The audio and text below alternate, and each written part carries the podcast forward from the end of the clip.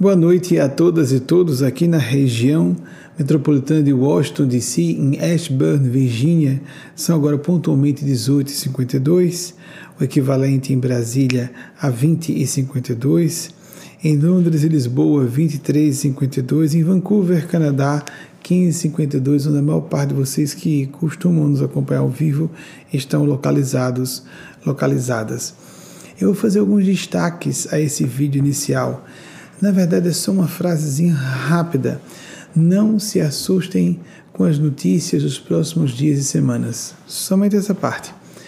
Estava tão certo que a espiritualidade não pediu que eu relativizasse como na semana anterior, no domingo anterior havia feito. Então, esse trecho foi da palestra do domingo passado.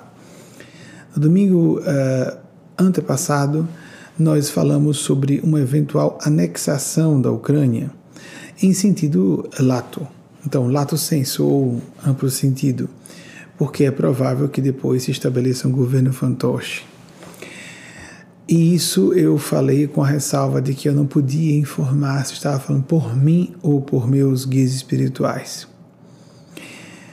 Mas aconteceu muito mais naquela época e de lá para cá. Uma parte eu sou autorizado a falar e vou trazer mais para vocês aqui. E o objetivo é para que todas e todos nós fiquemos conscientes, convictas de que estamos debaixo de uma égide de proteção que nos acolhe a todas e todos. Eis o paradoxo da fé. Sem tomarmos uma perspectiva ingênua de otimismo pueril que nos desconecte da realidade de todos os perigos que estão impregnados nesse contexto pavoroso que estamos vivendo conforme todos os analistas sérios de tendência política e analistas de conflitos internacionais.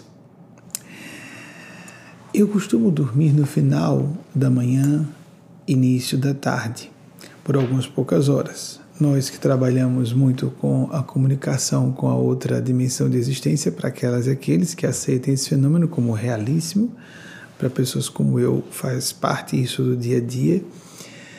A glândula pineal, a epífise, que é responsável pela produção da melatonina, o hormônio do sono, também é responsável pelas comunicações.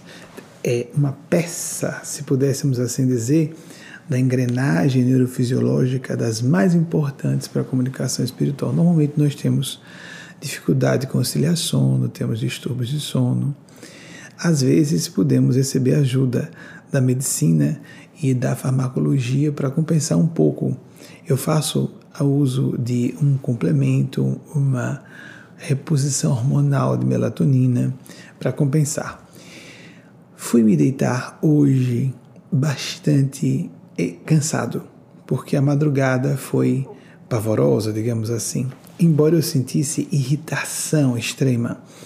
Os mestres e mestres espirituais balizam informações sem, não, sem nos dizerem tudo, porque nós não devemos receber satisfações de seres superiores, eles dizem o que julgam importante. Dava para perceber que se tratava dos fantasmas levantados dos seus sepulcros. Vamos explicar com esses termos estranhos. Fantasmas, eu faço referência a pessoas encarnadas em corpos físicos levantados de seus sepulcros, eu chamo de sepulcros os corpos físicos. Então, no meio da madrugada, quando as pessoas saem de seus corpos e estão aterrorizadas por seus pânicos inconscientes, a coisa fica difícil. Essa região de Washington, D.C., é pervagada de centros de inteligência militar, de estrategistas que estão voltados para o bem. É bom que nós destaquemos isso. E além do que, consegui notar que alguns espíritos do plano sublime estavam bastante contrariados. Sim, eles ficam aborrecidos, ficam indignados. Lembremos de Nosso Senhor Jesus, mais uma vez, reportando-nos a esse episódio, improvisando um chicote de cordas que encontrou no templo de Salomão, revirando bancas do templo. Estavam aborrecidos com o que estava acontecendo. Só que eu estava por isso mesmo, a madrugada intensa, para ficar ativo, psicografando, meditando, avaliando os vídeos que já haviam sido produzidos, como esse, e um outro com a mensagem de Maria Cristo trazida por Eugênia Spazio, que vamos exibir na palestra de hoje. estava bastante cansado e acreditei que teria facilidade de conciliar sono. Com uma hora e 35 minutos de sono apenas, uma hora e 35, eu fui despertado e ficando, já, já me percebendo em, em estado completamente vígil. Percebi a exaustão do corpo e completamente vígil. Antes que eu buscasse o noticiário, porque eu já sabia que alguma coisa de grave havia acontecido, o espírito Eugênio Spazia pediu que eu gravasse um áudio para o grupo das pessoas que têm autorização para assistir as nossas três outras palestras semanais fechadas a esse grupo. Poucas centenas de pessoas. Essas, essas palestras fechadas são para poucas pessoas. Essas aqui que são abertas ao grande público. Então nós falamos às vezes sobre assuntos mais delicados, tangenciando sem muitas minúcias, o que nós aprofundamos e detalhamos nessas preleções mediúnicas quase completamente. Uh, não, um grau, vamos, vamos colocar assim, uma influência, um grau de influência muito mais acentuado desses instrutores e instrutoras do plano maior. Quando eu terminei a gravação, então Eugênia Aspásia, o, a orientadora espiritual de nossa organização Movimento, disse: agora você pode abrir os noticiários. No intervalo de tempo que eu gravei o áudio, os noticiários internacionais começaram a avisar que o atual presidente da Rússia estava ameaçando a comunidade internacional com o uso do seu arsenal nuclear. A Rússia, que é a maior potência nuclear do mundo.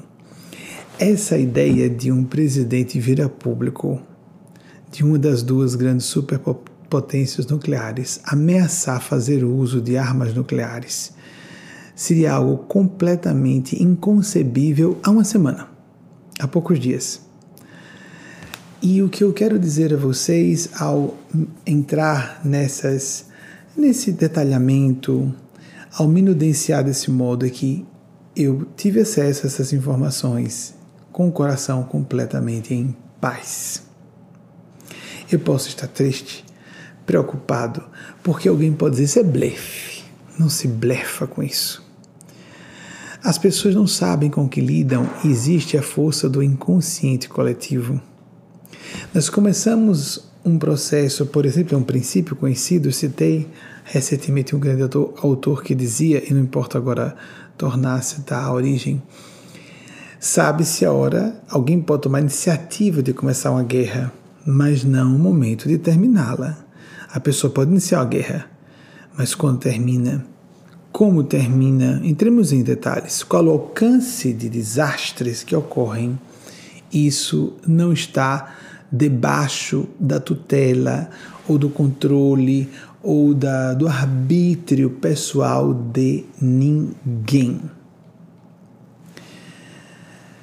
Desde ontem já havia insinuações de que, da parte da Rússia, e eu já havia avisado pessoas próximas que isso aconteceria com boa probabilidade, insinuações de que os Estados Unidos haviam usado drones para orientar a frota, a Marinha Militar ucraniana contra o, a Marinha é, em uma, uma certa ilhota, como aquelas e aqueles que acompanharam, não importam muitos detalhes, mas contra as forças militares russas. Já para dizer que um confronto entre as duas superpotências nucleares já estaria acontecendo. O Pentágono teve que vir a público para dizer que se tratava de uma mentira. Mas não cessa aí. Doze horas antes, aproximadamente, pouco menos, pouco mais, de a Ucrânia ser invadida, porque quando eu falei na semana passada que a Ucrânia estava para. Não, atenção, foi como eu falei, na semana Perdão. Esse, esse trecho, repetindo, foi no domingo passado. No domingo antepassado, eu falei que haveria uma intenção da parte russa de lato senso anexar, ainda que seja transformando num estado satélite com um governo marionete, como seja. É o equivalente a uma anexação em termos práticos. Colocar a Ucrânia debaixo do talante como um estado tributário de da Rússia de Moscou. Falamos na semana, domingo penúltimo, no último nós dissemos: agora vocês aguardem, não se assustem com as más notícias. Doze horas antes, pouco menos, pouco mais, isso eu não vou poder precisar com clareza, de a Ucrânia ser invadida, porque nós não sabemos exatamente quando seria invadida, Maria Cristo apareceu com interferência de Eugênia Aspásia dentro de uma assembleia de devotos e devotas dela, vertendo lágrimas de sangue a uma certa altura, fazendo referência ao maior gênio diabólico, o arqui-inimigo da humanidade, o maior gênio diabólico do plano extrafísico da Terra, que estava usando Putin como um fantoche para provocar um apocalipse nuclear. As pessoas, eu recebi por manuscrito essa psicografia e enviei como mensagem, como acontece todas as semanas, enviei para a equipe e recebi antes da hora. Normalmente eu recebo uh, um pouco antes, um pouco depois do horário que eu recebi. E enviei imediatamente para a equipe de produção de vídeos e da equipe de revisão, porque eu faço questão que três pessoas especialistas em português me ajudem a verificar. Não é melhor colocar desse modo? Essa construção está clara, foi isso mesmo que eu tinha que dizer. Quase sempre fica com a versão original quase intacta, com algumas modificações, porque, lembremos, esses seis não estão falando português. Nós estamos traduzindo para o vernáculo lusofônico ou para qualquer língua da Terra. Essas pessoas são testemunhas que eu recebi isso antes da invasão da Ucrânia. Mas era só a invasão ainda, que nem era tida como certa. Muitas pessoas, a própria população ucraniana estava despreparada, sem medo, tomou, foi pega de surpresa. Apesar disso ser insensato, não apareceriam líderes de diversas nações civilizadas democráticas simultaneamente expondo sua imagem em público dizendo que haveria invasão a qualquer momento, sem estarem suficientemente alimentados pelos seus serviços de inteligência com informações suficientes para fazerem essas assertivas categóricas em público. Mas quando ia acontecer não era certo. Só que ela já falou de intenção de uma guerra nuclear. Esse vídeo só ficou pronto hoje de manhã. Perdão, a versão primeira na noite de sexta para sábado. Eu sempre recebo a versão da sexta para sábado. Fizemos alguns ajustes e ficou pronto na manhã de hoje. Só recebemos nesse horário daqui, de Washington DC, que, como disse a vocês, é um pouco da costa leste norte-americana. Agora que são é, 19 e 5, são 21 e 5 de Brasília. Já falava sobre o assunto da, do apocalipse nuclear, que eu continuo dizendo, estou completamente confiante que não ocorrerá.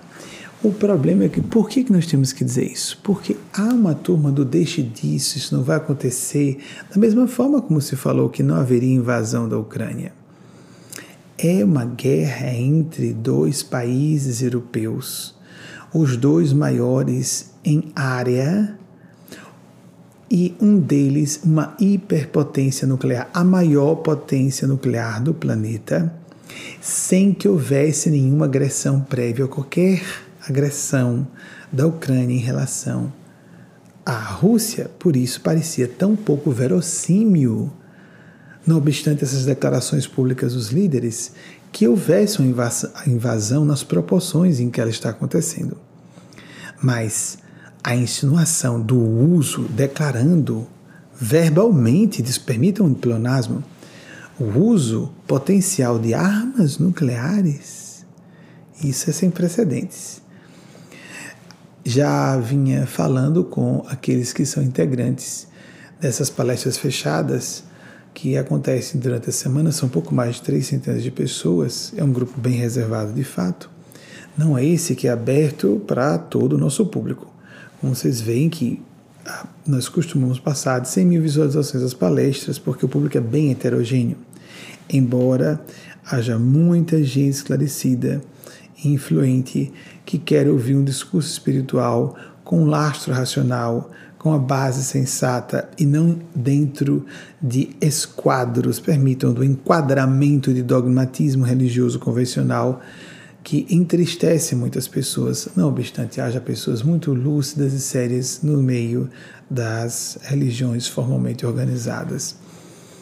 Eu disse que estava várias vezes me recordando da crise dos mísseis de Cuba de outubro de 1962.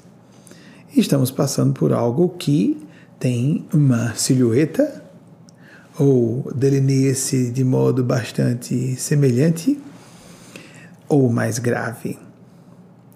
Porque todo mundo civilizado está sendo ameaçado a um só tempo. Essa fala sobre a possibilidade de uma guerra nuclear, eu queria dizer a vocês, amigas e amigos, nós não podemos ser simplistas nem ingênuos nosso Mestre Senhor Jesus disse que não há riqueza que não seja baseada na injustiça.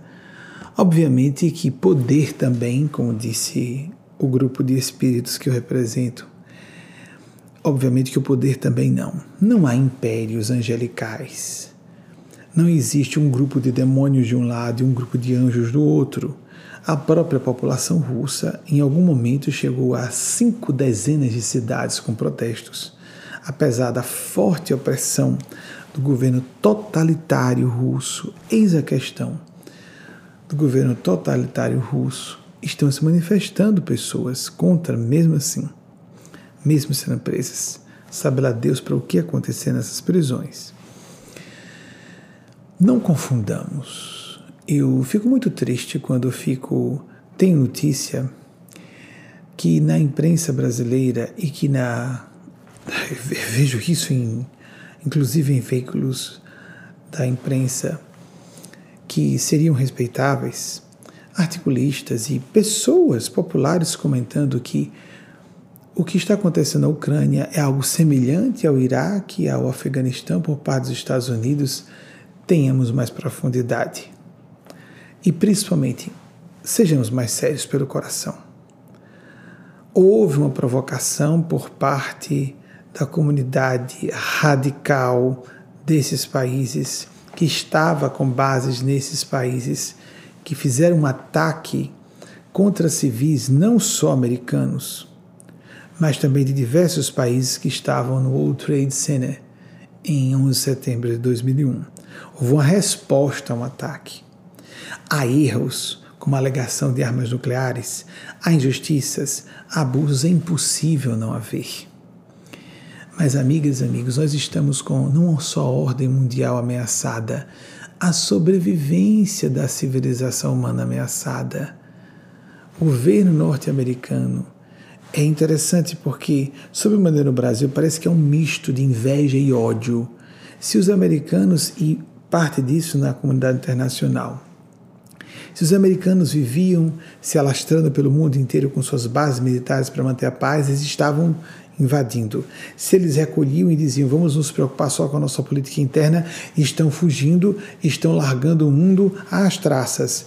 A crítica de todas as formas, isso fica claramente pejado de uma mesquinharia e de uma inveja mal dissimulada e de uma crítica superficial vergonhosa.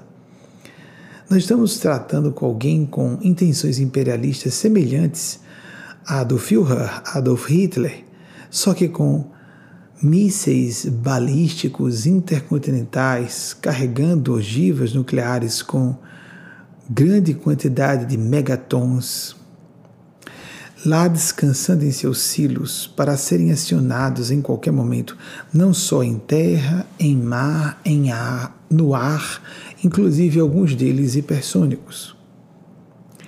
Não existe ninguém que possa estar ganhando nesse momento. E quando estamos numa crise como essa, em que um país violentamente desrespeita o princípio de autodeterminação dos povos, invade outro país com justificativas absurdamente esfarrapadas e faz uma chacina de genocídio e as pessoas se confundem, por favor, não façamos isso. Ajudemos nesse momento com nossa boa vibração, com um pouco mais de autocrítica, com um pouco mais de lucidez, que os impérios no correr da história vão se substituindo por impérios progressivamente menos invasivos e mais lúcidos e mais decentes. Todas as nações civilizadas observem que os diversos grandes líderes das grandes nações democráticas praticamente complementam o discurso um do outro ou uma do outro.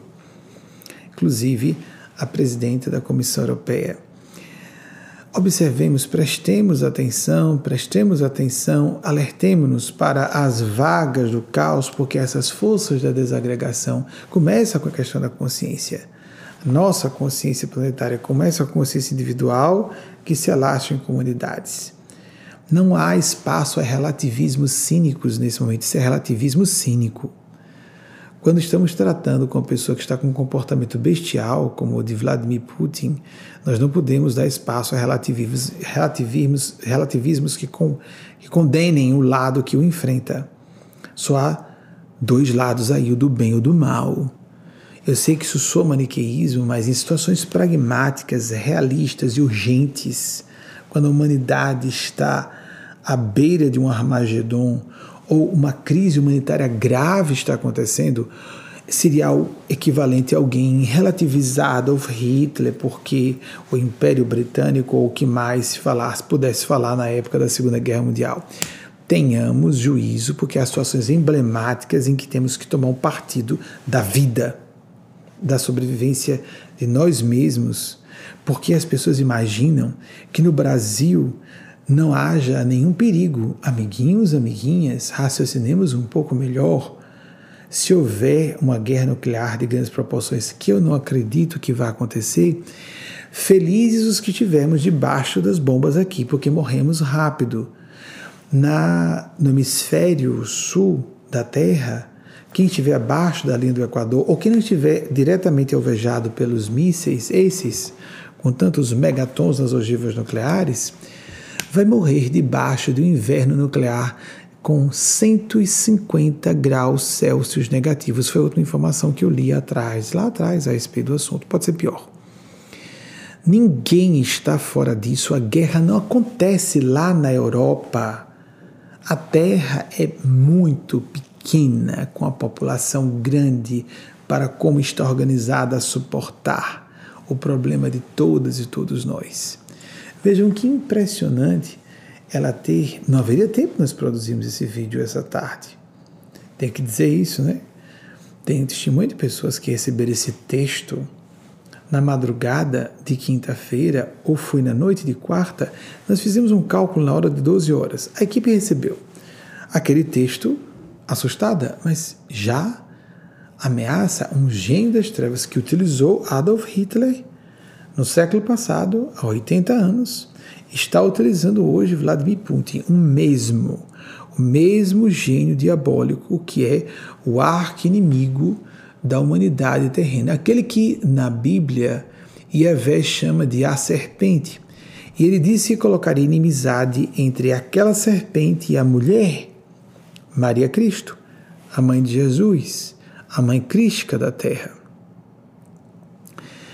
Em caráter excepcional diante dessa crise global gravíssima, repito, eu continuo esperançoso, eu continuo otimista, mas nós não podemos ficar às gargalhadas levando com um tom debochado que é, me permitam dizer, entre presunçoso, medíocre e pouco inteligente, pouco esclarecida. A pessoa está demonstrando pouca percepção ao não enxergar as proporções do perigo que estamos atravessando mundialmente.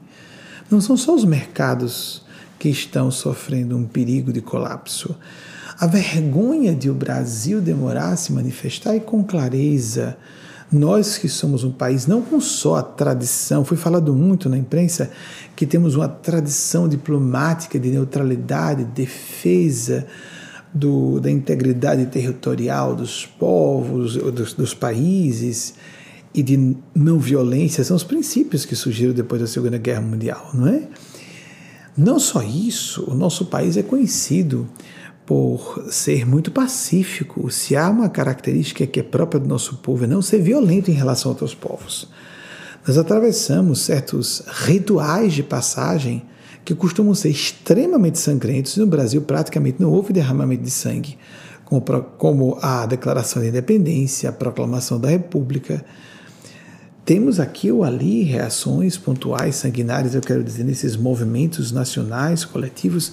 O Brasil nunca teve uma qualquer laivo em comparação a outros povos. Há violência no Brasil, há violência entre indivíduos, mas há um relativismo quase cínico em relação a assuntos em que nós não podemos abrir espaço a dúvidas, a não ser que queremos ser agentes das trevas, de seres pseudo-sábios, como no meu kardecista se chama, embora sejamos desligados ao meu kardecista com todo respeito aos kardecistas, não somos ligados a nenhum partido de crença há 14 anos, desde 2008 as pessoas que são pseudo-virtuosas, pseudo-inteligentes e começam a fazer, apontar erros históricos dos Estados Unidos, amigos, amigas.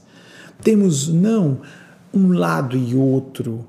Não existe comunismo versus capitalismo. Isso está extremamente demodé. Demodé mesmo. A pessoa está desatualizada, desinformada. Existem movimentos democráticos, países que estão debaixo de uma um governo democrático e países que estão vivendo regimes totalitários. Se de direita ou de esquerda não faz a menor diferença. Tanto que Adolf Hitler era um opressor, um tirano de direita, e Stalin, na sua geração, foi muito mais inteligente e conseguiu invadir de modo militar diversos países e depois, com o Pacto de Varsóvia, oprimiu outros tantos debaixo da mesma ameaça militar.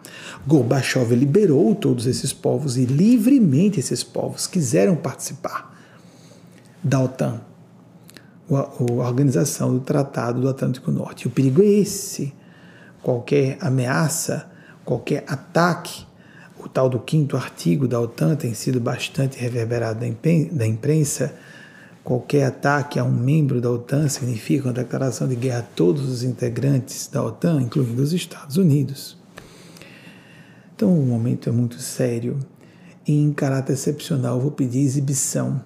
Nós vamos exibir de novo no final da palestra, mas vou pedir exibição agora da mensagem que recebi antes mesmo da invasão da Ucrânia aproximadamente 12 horas. Isso eu posso me equivocar se foram 10 horas, se foram 13 horas. Foi uma surpresa completa. Quando poucas horas depois vimos a invasão, a invasão em, de forma maciça da Ucrânia naquele mesmo dia, mas a mensagem já fazia referência a um fantoche do maior gênio diabólico espiritual da Terra, que está usando esse fantoche na Rússia para promover um Armagedon, um apocalipse nuclear. E não dava para imaginar, nem eu mesmo fui pego de surpresa, amigos e amigas, por eu ter recebido essa mensagem. Eu não estava de modo nenhum concluindo que rapidamente haveria uma, um escalar da crise para que a Rússia resolvesse Putin eh, diante das câmeras, fizesse uso desse gênero de ameaça. O que, que aconteceu tão rapidamente, em dois dias ou três, para que ele chegasse a falar de quinta-feira para cá em uso do, de armamentos nucleares contra o Ocidente? Não vamos comparar isso com outros erros que outros povos tenham cometido em busca de regimes democráticos porque não importando quais tenham sido todas as intenções do governo, do povo, o povo americano é um povo muito generoso, um povo do bem, um povo de índole generosa e cristã. Não importa nós considerarmos o que partes obscuras de todos os povos, como de todos os indivíduos, tenham aqui ou ali cometido erros, e existem esses erros. Lembremos que o Iraque estava debaixo do talante de um tirano há décadas. Foi útil para aquele povo ser libertado de um tirano. O atual presidente da Ucrânia não era um tirano, ele foi eleito por voto popular. Não comparemos as situações. Os americanos estavam respondendo um ataque, os russos não estavam respondendo um ataque nenhum e já estão falando em usar o seu arsenal nuclear. Paremos de delírios cínicos, nós, nós brasileiros levamos na brincadeira e desdenhamos e menoscabamos. Subestimar o perigo é falta de inteligência. Subestimar, essa, esse é o momento que é tão emblematicamente grave que é como se qualquer expressão de maniqueísmo dissipasse-se no ar. E fica bem claro que é um lado do bem, todo alinhado. Por exemplo, há interesses econômicos da Europa que não condizem com os americanos e estão todos alinhados mesmo assim. Povos no mundo inteiro, líderes no mundo inteiro estão se manifestando a favor, com exceções raras. Até regimes que estão alinhados com a Rússia, como de Pequim, cheia de ressalvas para não se declarar logo contra. Mas mesmo em meio a ambiguidades, dizendo que estão a favor da integridade territorial dos países, ou seja, estão dizendo que Putin está delirante. Qual o estado mental dessa criatura que vai dizer, não, mas ele não vai fazer uso dessas armas, ele não é suicida? Vocês têm certeza disso que ele não é suicida? E se ele for um genocida que está desejando morrer e matar o mundo inteiro junto com ele próprio? E mais alguns dois ou três generais resolvem fazer parte dessa brincadeira. Ou os fenômenos, quando começam a ocorrer por via do inconsciente coletivo, um acidente aqui, um general maluco ali, uma, um silo é acionado com um míssil intercontinental como ogiva hiperpotente atinge uma cidade americana e como fica a partir da escalada de uma guerra nuclear, se Deus nos livre, viesse a acontecer, que não acredito que vá. Não sejamos simplistas. Não subestimemos o perigo do momento. Não viemos, não venhamos com a conversa mesquinha, medíocre de pessoas bizonhas e invejosas, nem reconhecem seus complexos de inferioridade. Os americanos são hiper invejados. E então isso às vezes é travestido por ódio. Não são a pátria de anjos, mas são pessoas que acreditam no ideal da liberdade e representam como nenhum império de toda a história da humanidade, uma defesa da liberdade de todos os povos. Isso foi dito na mensagem de Maria Cristo, que estava do lado dos Estados Unidos, as forças do bem. Como aconteceu?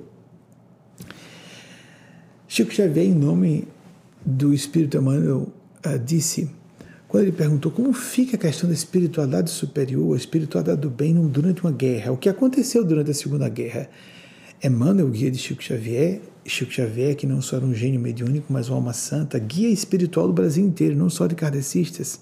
70% das pessoas que o procuravam não eram kardecistas.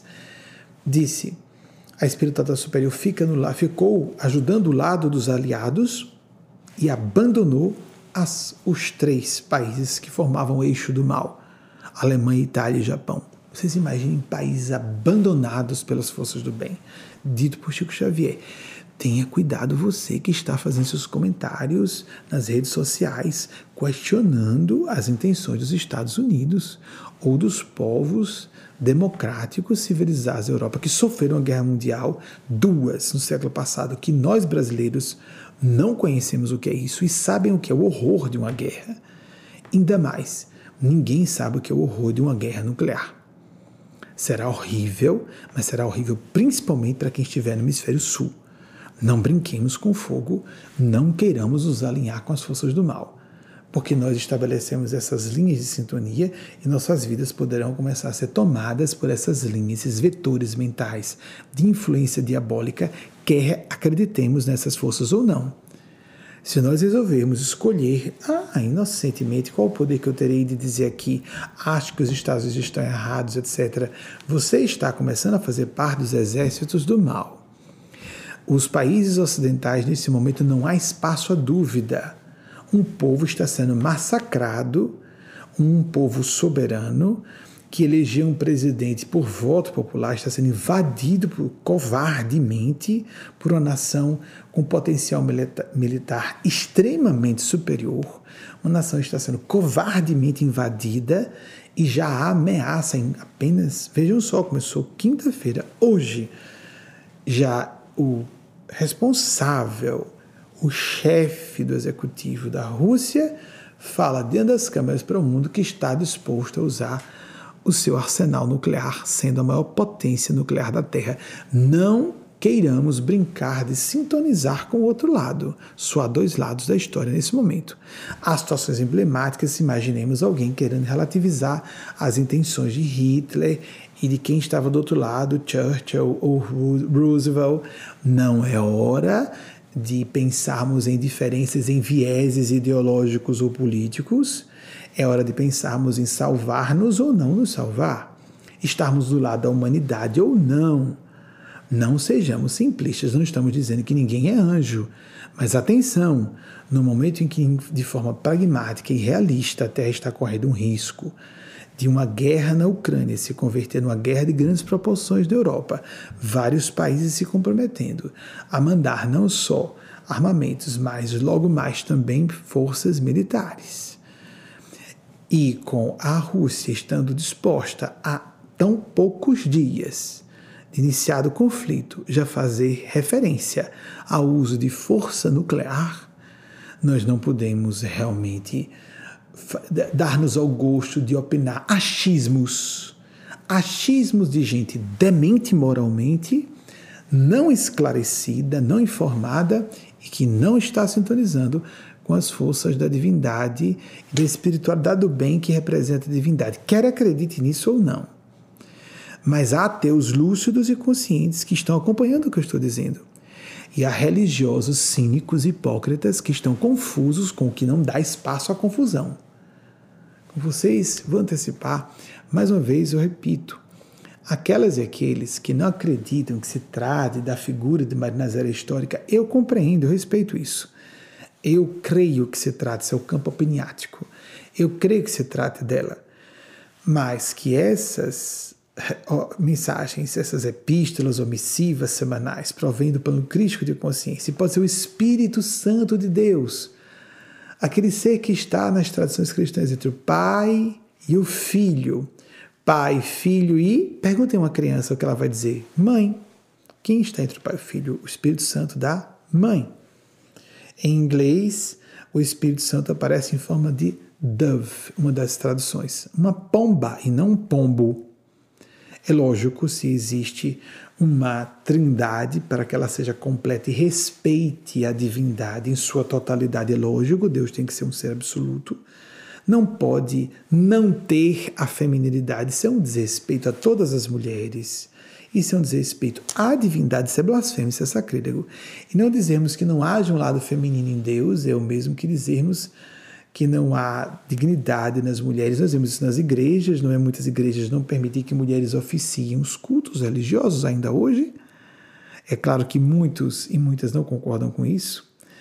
Como se as mulheres fossem menos gente, menos qualificadas moralmente a isso, se, se oponham, se oponham a isso.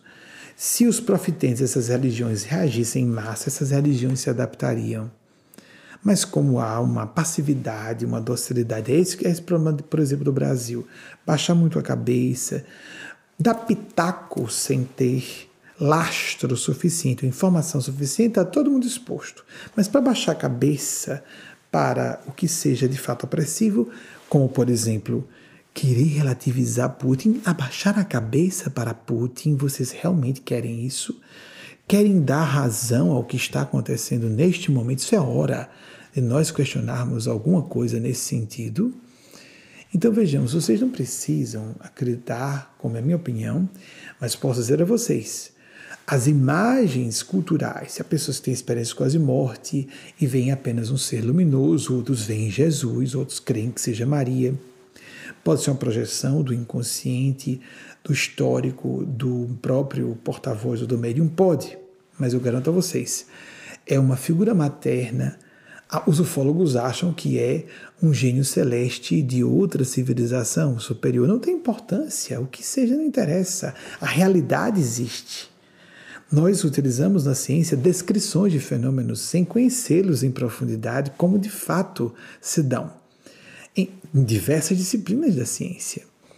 Então vamos observar o fenômeno em si, que adiantou que nós teríamos ameaça de um armagedon nuclear antes sequer que a Ucrânia tivesse sido invadida no último dia 24 de fevereiro. O dia 24 de fevereiro é apenas um dia importante, como 11 de setembro, que mudou a ordem mundial. O dia 24 de fevereiro é data do início, é uma outra data, é uma data histórica de que dimensão, quero dizer? É data de início de uma guerra europeia de proporções devastadoras, de apenas acompanharmos a, o destroçar de uma nação com 44 milhões de pessoas, várias, talvez alguns milhões já tenham saído, não, não dá para a gente ficar atualizado com segurança. Uh, os meios de quantificação disso, inclusive, devem ser bastante confusos a essa altura. Um país livre, que foi libertado a partir da ação de Gorbachev, a queda do Muro de Berlim em 89, em 91, desmanche da antiga União Soviética e de seus países satélites, depois de serem liberados, eles livremente escolheram participar da OTAN. Então, nesse momento, o 24 de fevereiro é isso, o início de uma nova guerra mundial, essa data histórica, ou é a data histórica que encerra a nossa história da civilização, da civilização humana na Terra com uma hecatombe nuclear de grandes proporções, com um holocausto nuclear? cabe-nos, com o livre-arbítrio de uma comunidade humana. Você se lembra que eu já falei que é uma tolice muito grande pessoas imaginarem que existam civilizações superiores que sejam perversas por uma razão única, para terem tecnologia bastante para viagens intergalácticas ou interdimensionais, ou fazendo uso de wormholes, o que seja essas civilizações têm que ter passado pela era nuclear como estamos atravessando. E se não resolvem a questão de dar prevalência clara ao bem sobre o mal, elas se destroem num apocalipse nuclear. Nós podemos estar claramente passando por esse teste. Se nós merecemos continuar participando, a comunidade humana, que não é só nossa terrena, é gigantesca, espalhadas por nossa galáxia, por outras galáxias, quem sabe por outros universos paralelos, se a teoria das supercordas estiver certa, e eu não sou autorizado a falar em nome dos espíritos se está certo ou não. Nós podemos estar passando por esse teste. E Maria Cristo promete a salvação da Terra. E eu creio que seja literal, que nós não sofreremos uma Armagedon nuclear, mas pode ser metafórico, pode ser a salvação dessa humanidade no outro plano, sem os nossos corpos físicos depois de uma Armagedon nuclear. O fato é que nós devemos ter essa visão como o maior médium profético do milênio passado, Nostradamus disse, um evento trágico a evitar é previsto para ser evitado. É essa a finalidade, é esse o propósito. Temos que falar com seriedade. Não é uma hora de brincadeira e de bate-boca, de viés ideológico disso ou daquilo outro, ou de nossas prevenções com um país super rico e poderoso por esforço e mérito próprios. Há muita inveja no Brasil. Eu tenho vergonha dessa parte de nossa cultura pátria. Nós não somos violentos, mas somos muito mesquinhos e invejosos de um modo geral. Com vocês, nesse momento de alerta para que você que pode, de bom coração nos ouvindo, o que você deve fazer? Orar. Vamos orar, vamos fazer nossa parte. Vamos colocar o nosso coração a serviço das forças do bem. Vigílias de oração aconteceram no mundo inteiro em outubro de 1962, quando aguardava-se a troca de mísseis. Já existiam esses mísseis balísticos intercontinentais carregados de poderosas ogivas nucleares. E poderia ter acontecido o Armagedon lá há 60 anos. E nós estamos atravessando um perigo semelhante, mais uma vez. Ele ficou blefando, blefando, é blefe, que bom, tomara que seja. Poucos dias depois já está insinuando que os Estados Unidos estão participando e que vão fazer uso de força nuclear justamente agora, numa pequena janela de oportunidade, em que eles estão com uma, um pequeno ganho na tecnologia dos mísseis hipersônicos que ultrapassam as barreiras antimísseis dos Estados Unidos mas isso não significa, delirante Putin, que se ele fizer isso, a Rússia não seja solapada igualmente.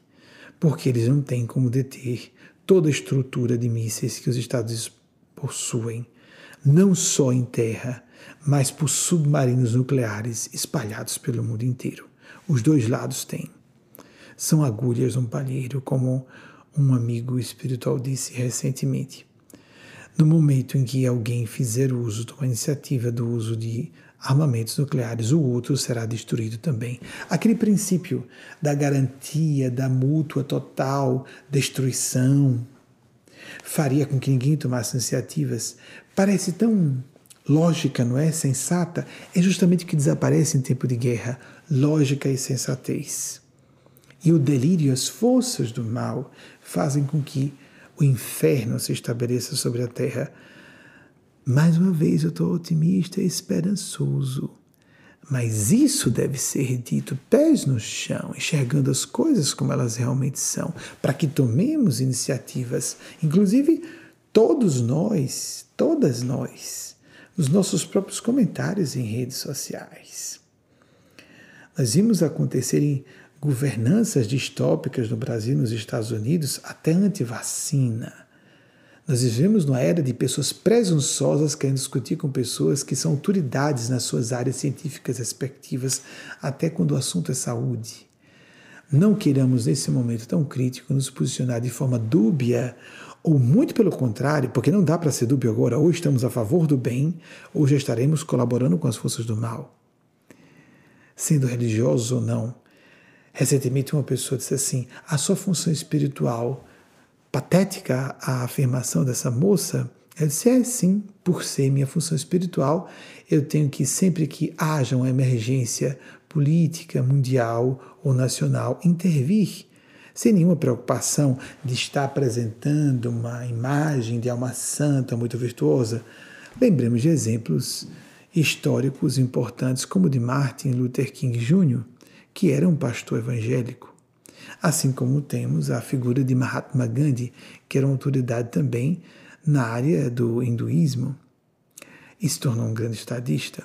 Com vocês antecipando a mensagem que recebi essa semana das mãos do Espírito de Nespásia, falando sobre a intenção de provocar um apocalipse nuclear, o que me surpreendeu que já hoje, domingo, quando seria exibido esse vídeo, já houvesse essa ameaça vocalizada diante das câmeras. Isso não é brincadeira, amigos e amigas. Diante das câmeras, pelo, pelo próprio Vladimir Putin. Vamos exibir já pela primeira vez essa, essa videomensagem produzida durante a semana, a partir do que recebi 12 horas aproximadas antes da invasão da Ucrânia. Como vocês veem, foi no dia 23 de fevereiro e a invasão aconteceu no dia 24 de fevereiro da Ucrânia. Ai de nós não fosse essa mãe que representa essa mãe crística. Se dizemos que não pode existir um Cristo mãe, isso é blasfemo. Significa dizer que não há um lado mãe em Deus. Que a pomba do Espírito Santo de Deus não possa ser o lado maternal de Deus, estaremos sendo sacrílegos. Isso vai ser corrigido historicamente nos próximos séculos. Nós podemos nos antecipar no lado correto da história ou não. Ai de nós não fosse essa, esse Espírito Santo da Mãe, que recebesse a incumbência no alto da cruz, naquele momento em que Jesus disse: Filho, eis aí tua mãe, mãe, eis, eis aí teu filho.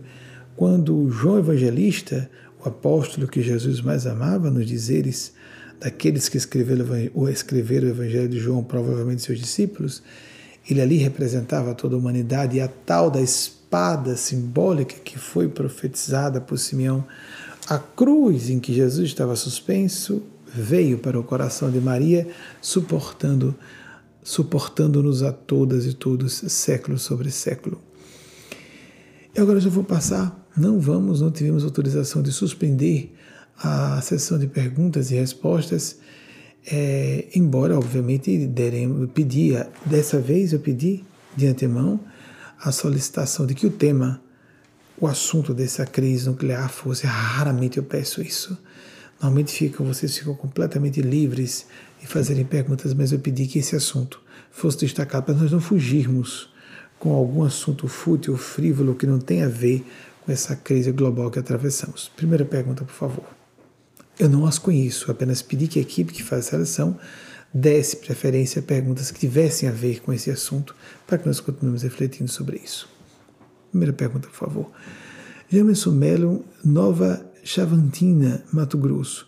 Poderia, comentar sobre implicações espirituais inerentes a estados de guerra?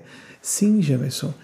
Por isso que estamos falando sobre nós nos colocarmos numa atitude de combate em favor do bem, mas que paradoxalmente deve estar eivado, nevado não, pervagado de paz.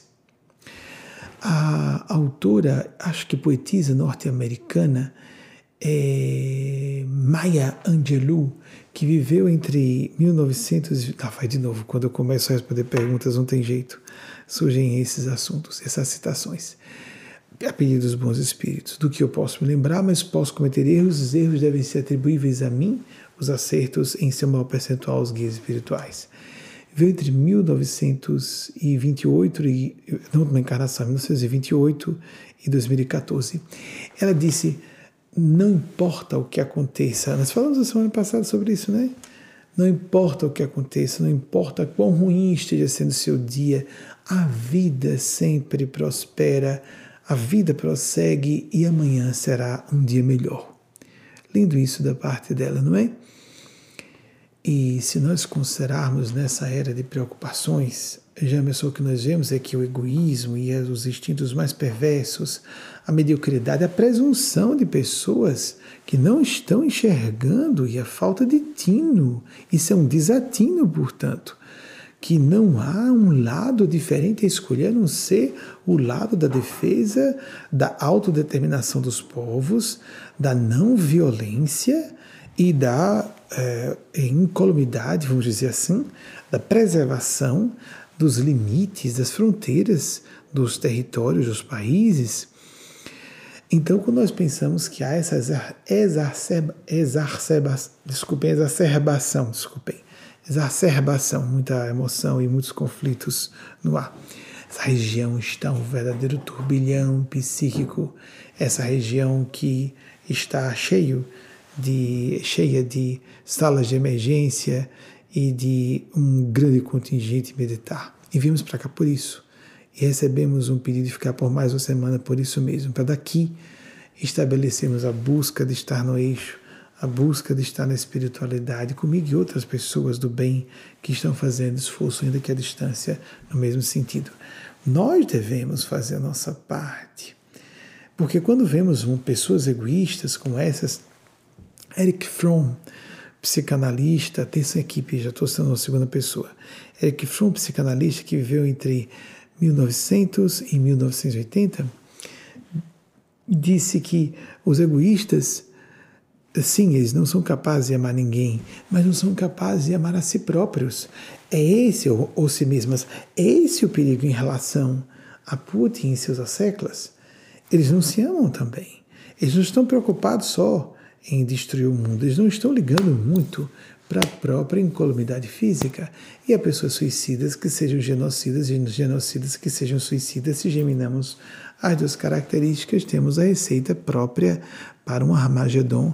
Nesse caso, se essa pessoa tem poder nuclear, como tem Putin, um Armagedon nuclear mesmo, o fim da presença do ser humano sobre a Terra.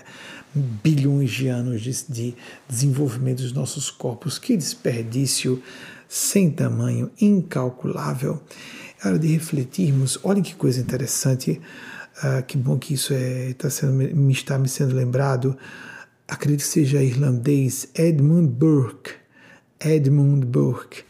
Viveu entre 1729, isso é um esforçozinho para lembrar, a 1797. Ele disse: para o mal prosperar, basta uma coisa, somente uma coisa necessária: que os bons não façam nada. Se nós nos omitirmos, ah, mas eu não tenho poder, vamos orar, não vamos comentar as neiras das publicações nas redes sociais, que não é bem assim, os Estados Unidos não são anjos, não tem nação anjo. Não tem povo anjo, mas tem gente mais civilizada, inteligente e pragmática que percebe que estamos no universo interconectado, em uma comunidade planetária interdependente, e não é possível a sobrevivência de um povo sem a sobrevivência de todos os outros, todos os outros povos. Então alertemos-nos para essa aguda crise que atravessamos e nos comportemos pela única eh, na, no encaminhamento de conclusões, de sentimentos que só pode ser neste sentido, ou estaremos já nos alinhando com as forças do mal. Próxima pergunta, por favor. Lucas Souza, Sanharó, Pernambuco. Nesta era de caos e preocupações, o que poderia ser dito sobre o triunfo do Imaculado Coração de Maria Cristo. E vai acontecer, veja, quando ela sempre aparecia, desde lá 1830, com a aparição a Catarina Labourré, e que é, ela pedia que as pessoas orassem, estava sempre, apareceu Bernadette Subiru, a última encarnação do Espírito de Nespásia, como ela própria nos afirma, ela sempre está pedindo orações, para que nós nos façamos, nessa frequência do domínio físico de vida, antenas vivas, domínio físico de existência, antenas vivas, repetidoras dessas ondas de paz. Falei das vigílias de oração lá atrás, em outubro de 1962, que indubitavelmente contribuíram para que nós não tivéssemos um apocalipse nuclear. A mesma coisa agora. Haverá o triunfo do coração da divina providência da face maternal de Deus, ou paternal, a face de infinita misericórdia, de infinita bondade de Deus, nas comunidades e seres que representam essas forças. Mas nós temos que fazer a nossa parte. Uma autora francesa, a, a pronúncia em francês eu acho um pouco mais difícil, Aninin, Aninin, é Anaís, para a equipe pesquisar mais facilmente, Anaís. Aninin, eu acho que é essa pronúncia em francês, disse, ela viveu entre 1903 e 1977. A, a alma se expande ou se contrai de acordo com a coragem de cada pessoa. Então, que nós sejamos bravos e bravas. Digo a vocês, eu estava me sentindo na madrugada de hoje debaixo de um estado de muita irritação, percebendo os americanos beligerantes na defesa do bem, percebendo patriarcas celestes bastante indignados, como se fossem alunos cometendo erros atrozes em sala de aula, precisando de suspensão ou expulsão da escola, e depois apenas estava em paz, mas preocupado, e fui acordado. Então, que uh, nós sigamos essa ideia de colocar coragem não significa a falta de percepção do medo, do perigo. E isso pode dar um medo na cabeça, mas que não alcance os nossos corações. Nós somos seres imortais. O que nós estamos sendo agora é confrontados com a nossa mortalidade. Que em vez de um dia virmos ao óbito, virmos a óbito daqui a alguns anos, ou decênios, ou dias, podemos vir a óbito em massa no armagedon nuclear. Péssimo. É um desperdício civilizacional. É estranho, porque que eu saiba, Putin não tem nem filhos nem netos, ele não está nem aí para nada, nem para ninguém. Fiquemos alertas para essas características importantes. Nessa época de caos, nós temos que ser força da paz, da supraordenação, do esclarecimento, de pensar com bom senso, já temos repetido isso com frequência. Isso é um princípio, pensar com bom senso, sentir com boa vontade para agir com responsabilidade em função do bem para que nós saiamos desse, desse período de horrores. Mais uma vez, não fiquemos na brincadeira de comparar povos, ah, porque os Estados Unidos e a Rússia.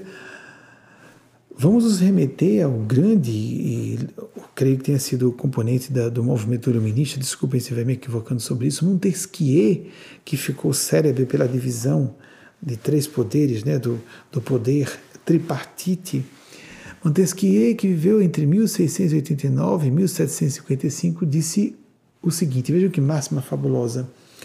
Que, é, que bom que eles estão falando, que estão propondo que eu faça citações. É, que há países em que o ser humano, ele falou homens, né? então vamos dizer seres humanos, atualizando para a dupli, a, a, obviamente incluindo as nossas amigas e irmãs do gênero feminino ou do gênero da feminilidade seja porque nasceram assim ou porque se identificaram com o gênero da feminilidade. Há países em que um ser humano não vale nada, e há países em que um ser humano vale menos que nada.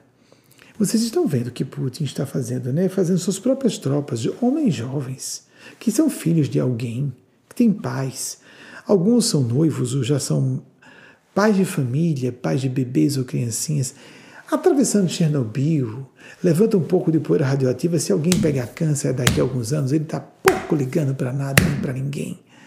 Então, há países em que o ser humano é visto como menos do que nada, é massa de manobra. Ele não está ligando para a vida não só dos ucranianos, os próprios compatrícios dele. Ele está querendo rivalizar Stalin, que foi responsável pela morte de 20 milhões de seus próprios compatriotas que se opunham a seu regime totalitário. Vamos parar com essa história de esquerda e de direita. Há regimes democráticos e há regimes totalitários. Há regimes que respeitam a liberdade de indivíduos e de povos e há, e há regimes que não respeitam isso. Só que o problema é que há uma potência nuclear e a maior potência nuclear existente.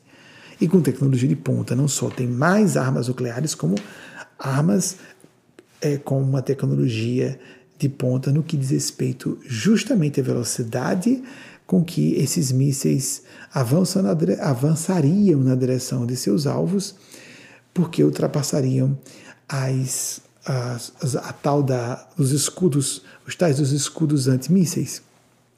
Então, que abramos os nossos corações, porque nós não estamos preocupados em nos educar na profundidade maior dos nossos corações, a nossa criança interior nós ficamos mesquinhos, como aquela criancinha perversa no pátio de recreio da escola e que apenas coloca camadas de civilização em cima daquela sua maldade oculta. E como disse Pitágoras, 570 a.C., 495, como não educamos as crianças, ou educamos as crianças ou teremos que punir os homens e as mulheres. E nós usamos justificativas, e as justificativas para é, dar lastro às nossas opiniões se assemelham ao pensamento pré-mágico das crianças. Não, isso não vai acontecer, isso não vai acontecer, não vai acontecer. Como se viesse, falei recentemente numa dessas palestras fechadas, um trem bala em nossa direção, uma criancinha de dois ou três anos fecha os olhos e ela imagina que o trem deixou de, de existir porque ela não está vendo, fechou os olhos, então ela não vai ser estraçalhada pela passagem do trem bala. Há pessoas que dizem, não, não, isso não tem nada a ver comigo, não, eu continuo com a opinião de que os Estados Unidos estão errados e que a Rússia, blá, blá, blá, blá, blá, blá. Continue na sua loucura. Você já está sintonizando com as forças do mal, você está tomando o lado errado da história, o lado errado da sintonia com as forças espirituais, quer você acredite nisso ou não. É hora de buscarmos as forças do bem.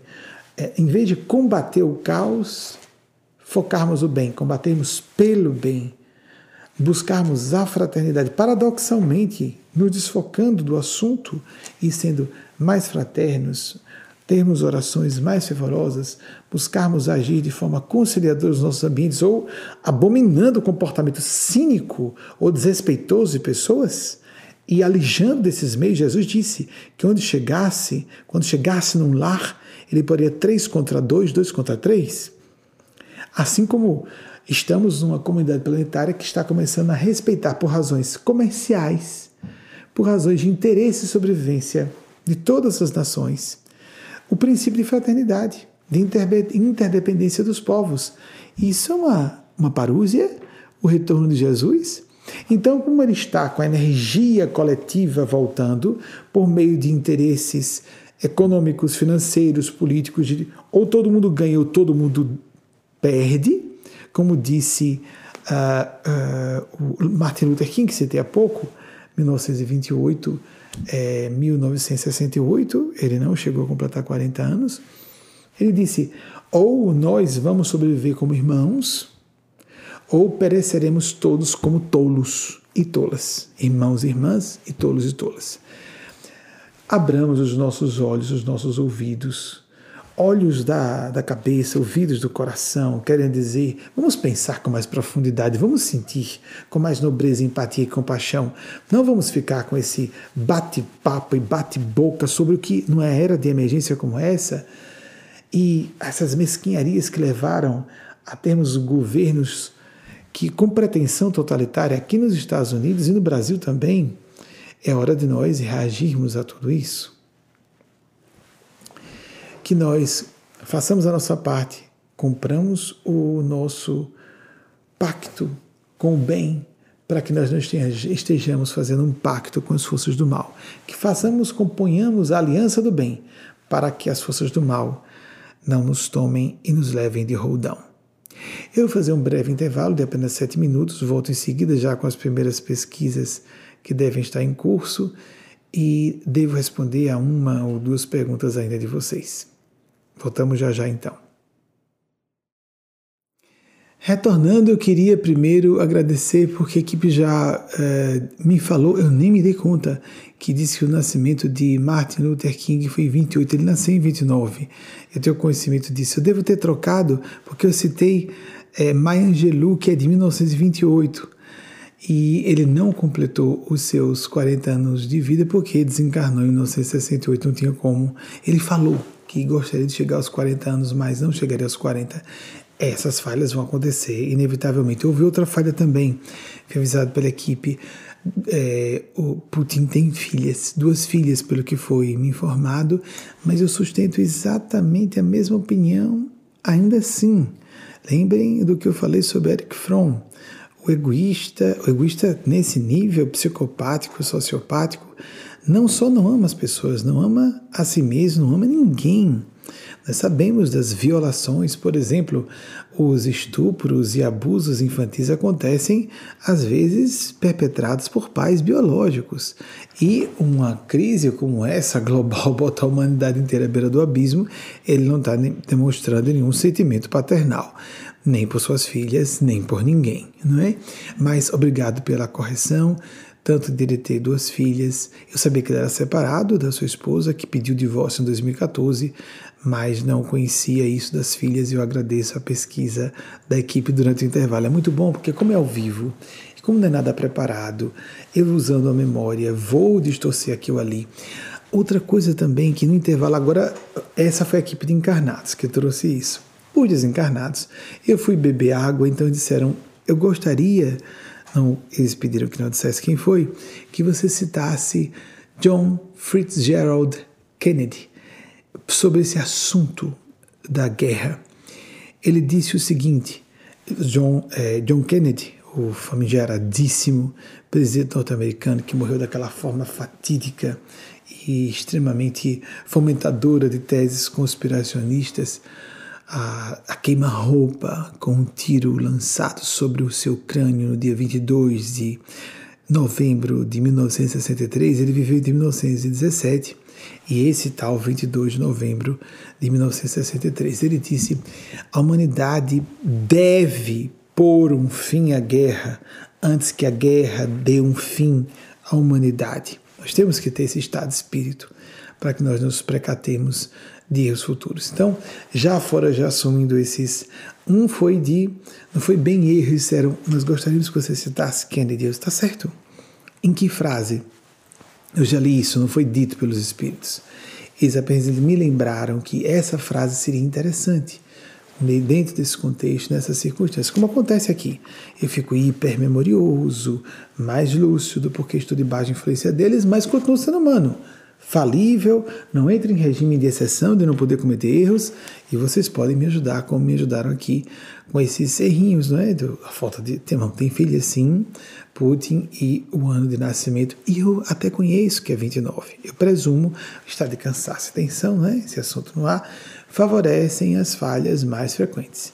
O Estado e todo esse tumulto favorecem esses errinhos acontecerem mais e creio que tenha confundido com Maya Angelou, que nasceu em 28. Quem nasceu em 29 foi Martin Luther King, assim como Edmund Burke, que eu citei, também foi 29, mas no século 18, 1729. Então, vamos fazer ah, agora a checagem das outras pesquisas que a equipe. Por favor, a equipe pode correr para.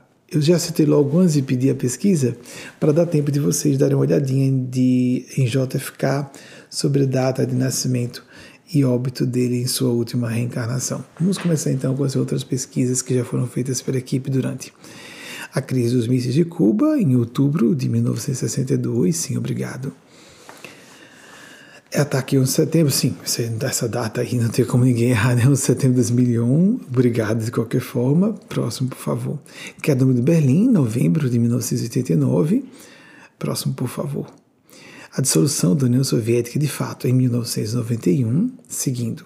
Estou falando apenas aquilo que eu citei, não é? 28 a 2014, Maya Angelou, Próximo, por favor. Eric Fromm, de 1900 a 1980, o tal do psicanalista que eu voltei a citar agora sobre a pessoa egoísta, que na verdade não se ama também, não está preocupado nem com a própria vida física. O próximo, por favor, acredito, Edmund Burke, de 1729, esse também é outro de 29, só que do século XVIII, 1797. Próximo, por favor. É Aninin, eu acho que é assim que se pronuncia, Aninin, em francês, Anaïs Nin, de 1903 a 1977, escritora francesa. Próximo, por favor. Montesquieu, o grande gênio, creio que dentro do iluminismo, já considerado um dos gênios do iluminismo francês, desculpem se tiver qualquer falha nessa área, 1689, se ele foi incluso entre, entre os gênios do iluminismo francês, 1689 e 1755, datas certas também. Próximo, por favor. Pitágoras, de 570 a.C. a 495 a.C. também. Próximo. Martin Luther King, do, da falha que eu cometi. É, confiei na equipe, né, porque são várias pessoas vigiando ao mesmo tempo. E é bem fácil imaginar que tenha cometido esse erro. Não me lembro de ter dito 28, mas já sei que é mais fácil confiar na memória de várias pessoas do que na minha. 1929, porque esses acidentes acontecem, de memória, etc. Por isso eu peço a pesquisa, quando acontecer um erro, para corrigir em público.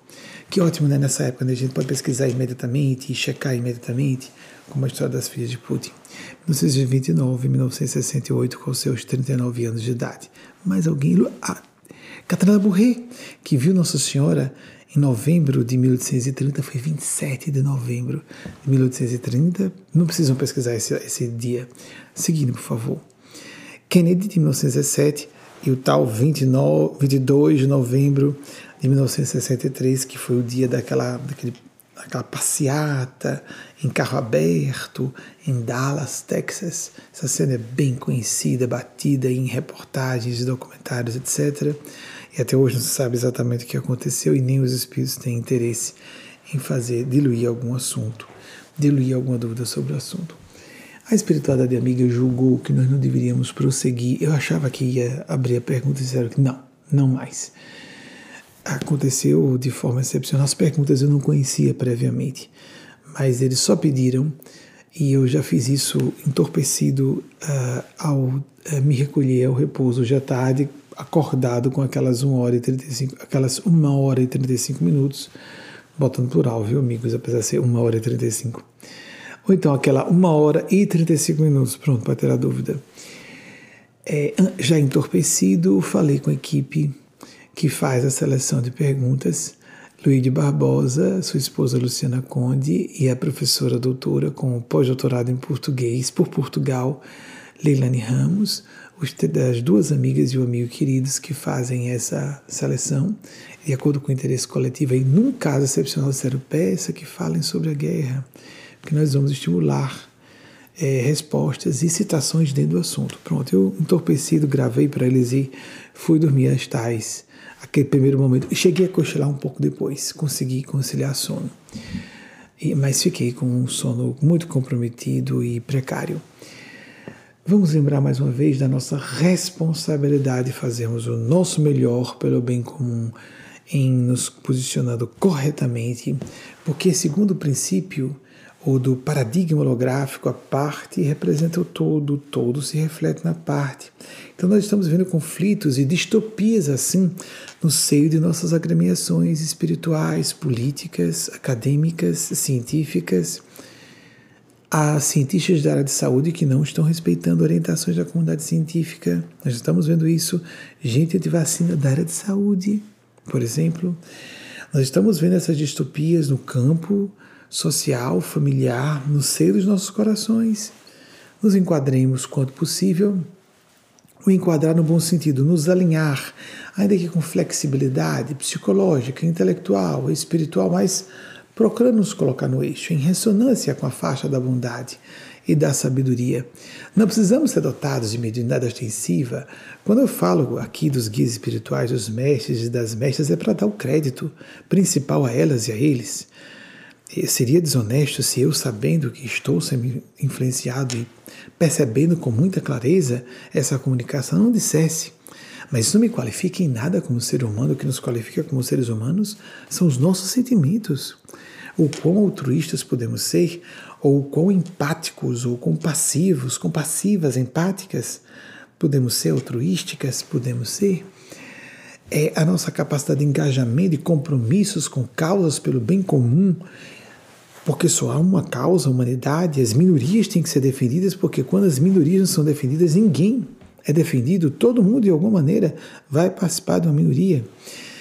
Então façamos um esforço para agir mais fraternalmente, orar com mais fervor, agir com mais consciência em todas as áreas de nossas vidas e nos posicionar é, no combate pelo bem, a despeito de quaisquer circunstâncias em que estejamos vivendo, porque estamos atravessando um período de crise histórica.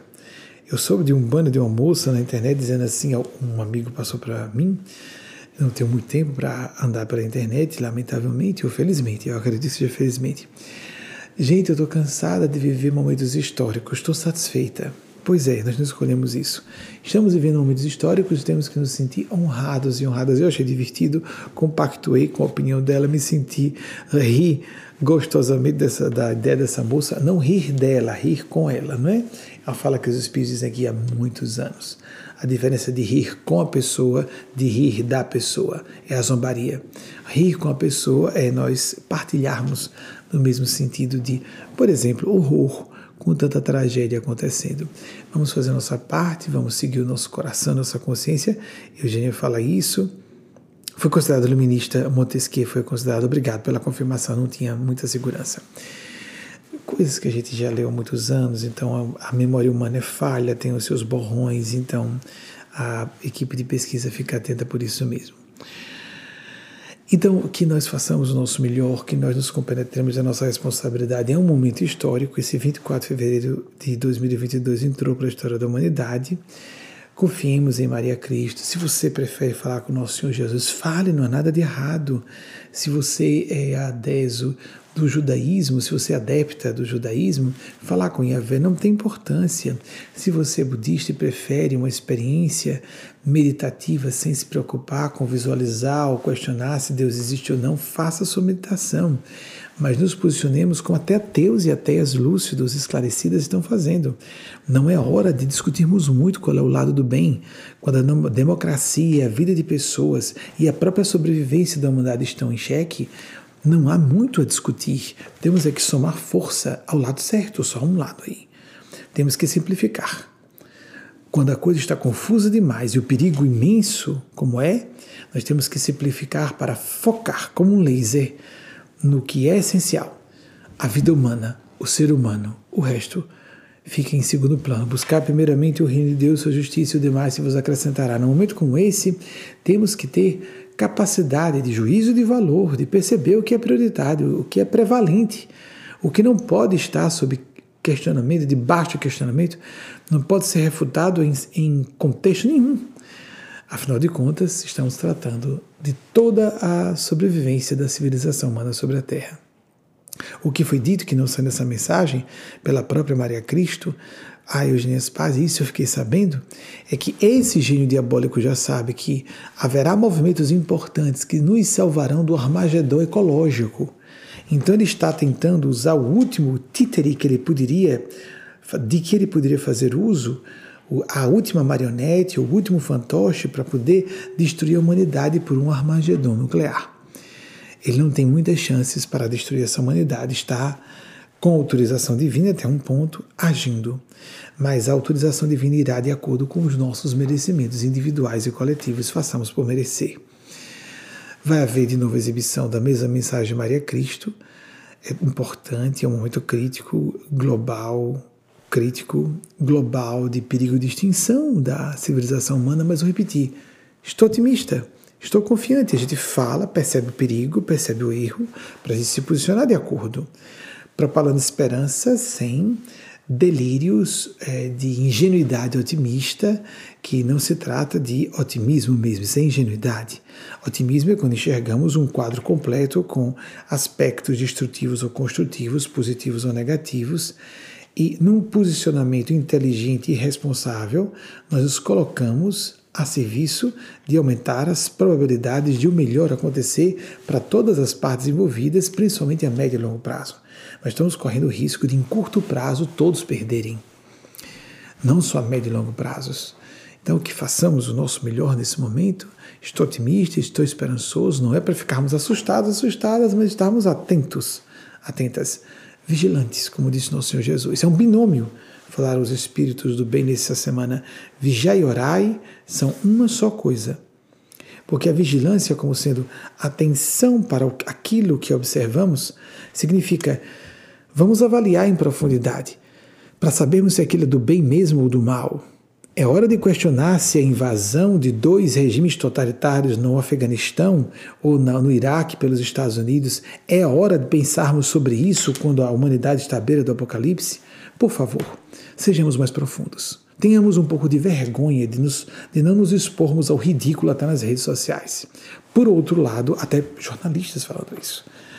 É triste, deprimente. Isso é um problema de, às vezes não falta de inteligência e informação, de a pessoa perde sem as proporções porque existem outras influências, quer elas acreditem, quer não. E ficam, é, perdem o senso de proporções, como falei, vou repetir a mesma o mesmo raciocínio, a pessoa não consegue dimensionar o perigo. Então, e é o que acontece com psicopatas, sem empatia. Alguém vai achar que Putin seja uma pessoa sem inteligência? De modo nenhum. Mas os, os serviços de inteligência fizeram um levantamento sobre o perfil psicológico dele. É uma pessoa que não tem senso de proporções de erro, de perigo. E há pessoas com problemas psicológicos graves que nem se dão conta disso. Esses são os loucos, mais loucos, como falamos, falamos uma semana recente, são os mais deploráveis. A do Aldous Huxley falou sobre isso, não é? Aquele louco que não parece louco e parece normal, essa pessoa a pessoa com distúrbio mental que é mais sem esperança, o caso mais desesperador de uma pessoa, ou com menos chance de cura, a pessoa que nem sequer percebe que tem um distúrbio e nem sequer percebe que precisa de ajuda e quando precisa, mesmo que perceba, o orgulho e soberba impede de buscar ajuda.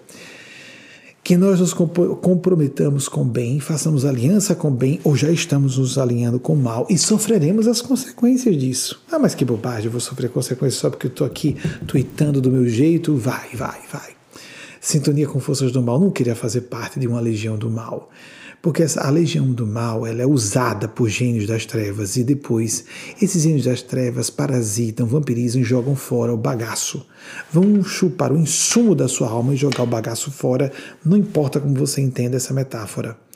Quando nos alinhamos com o bem, todos ganham. Quando nos alinhamos com o mal, nós seremos os primeiros a perder que Maria Cristo, que nosso Mestre Senhor Jesus, que o Arcanjo Budo Gabriel, que os gênios celestes, as comunidades do bem, nos ajudem a nos portar como uma sociedade digna de ser chamada de humana, antes que seja tarde demais.